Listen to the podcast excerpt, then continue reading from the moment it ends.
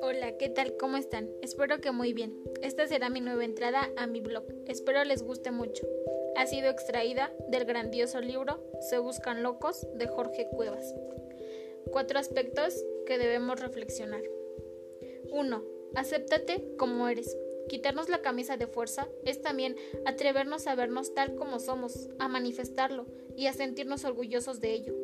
¿De cuántas cosas nos avergonzamos o nos quejamos? ¿Cuántas veces escuchamos frases como soy mujer y para las mujeres no hay las mismas oportunidades? Soy hombre y a las mujeres, no más por su cara bonita, les dan las cosas.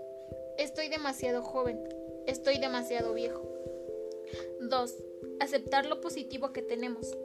Aceptar que tenemos cosas que podemos mejorar y que incluso hay otras cosas que no están en nuestras manos es muy importante, como también lo es aceptar nuestras cualidades.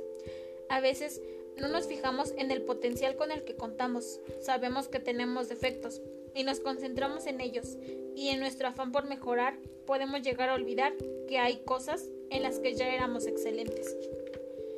3. Siéntete orgulloso de lo que eres. Definitivamente, no hay personas superiores a nosotros. Y obviamente, tampoco nosotros somos superiores a otros pueblos. Simplemente somos seres humanos, con características diferentes, con historias diferentes, e incluso con mundos diferentes. El mundo a veces nos marca parámetros, los ricos y los pobres, los países desarrollados y los subdesarrollados, las personas inteligentes y las tontas, las bonitas y las feas. Entonces mucha gente se la cree y comienza a etiquetarse. Yo soy pobre. Yo soy rico. Así somos los mexicanos. Una persona plena va más allá de todo esto. Está consciente de que hoy tiene dinero, pero tal vez en 10 años no lo tenga.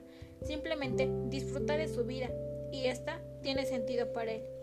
Y tú también puedes. Siéntete orgulloso de tu país, de tu trabajo, de tu pareja, de tu familia, de ti.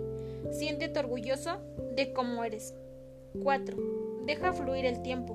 Muchas personas son como los relojes, indican una hora y tocan otra. ¿Cuántas veces recordamos el pasado, pero se nos olvida disfrutar y vivir al máximo el presente? Con lo que seamos, con lo que tengamos y en las circunstancias que estemos, solo podemos vivir el presente una vez. Si eres estudiante, disfrútalo ahora. Si estás con tu pareja o con tus hijos, vive al máximo. Si estás leyendo, disfruta del libro. No juegues carreritas para terminarlo. Vive el momento. Cuando vayas a trabajar o a estudiar, vive el momento. Cuando estés en casa o con tus amigos, también hazlo, paso a paso. Concéntrate en el momento. Concéntrate con el presente.